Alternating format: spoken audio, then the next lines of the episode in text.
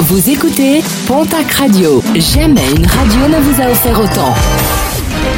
L'information locale à 9h, c'est sur Pontac Radio. Bonjour Jean-Marc Courage Sénac.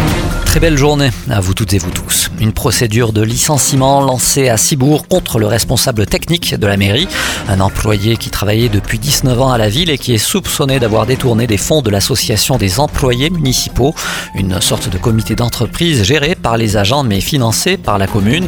Des irrégularités dans la comptabilité ont été constatées par le nouveau bureau de l'association. Un audit a été lancé pour mesurer l'ampleur des sommes détournées. Malgré quelques dissensions entre syndicats, les actions vont se poursuivre dans le Gers pour s'opposer à la réforme des retraites. La manifestation de solidaire vendredi devant le McDo de l'avenue de l'Isère à Auch n'a pas été appréciée par la CGT et FO qui souhaitent une concertation préalable. À noter qu'un rassemblement sera organisé demain dans la matinée à la gare SNCF d'Auch. Un autre rassemblement est également prévu à EOS. Nos confrères de France 3 se sont intéressés à la clinique de Gascogne à Auch depuis sa fermeture le 16 mars dernier. Une petite partie des patients a pu être opéré à l'hôpital. La grande majorité a dû repousser les interventions faute de place.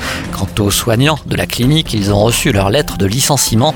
Une situation économique qualifiée d'intenable pour le groupe Clean Avenir qui affirme avoir investi 3 700 000 euros dans l'établissement occitan.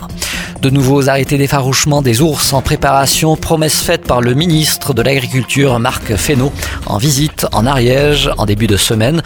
Un travail de réécriture des textes et des arrêtés serait nécessaire selon le ministre pour éviter d'être rejeté par la justice administrative. Des mesures qui pourraient freiner les prédations selon les éleveurs. Des effarouchements inacceptables pour les associations de protection de l'ours qui rappellent que l'espèce doit être protégée.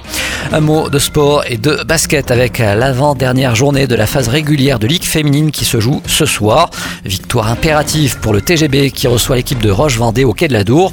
Déplacement de Basketland à Lyon-Asvel. Premier rebond de ces matchs programmés tout à l'heure à 20h.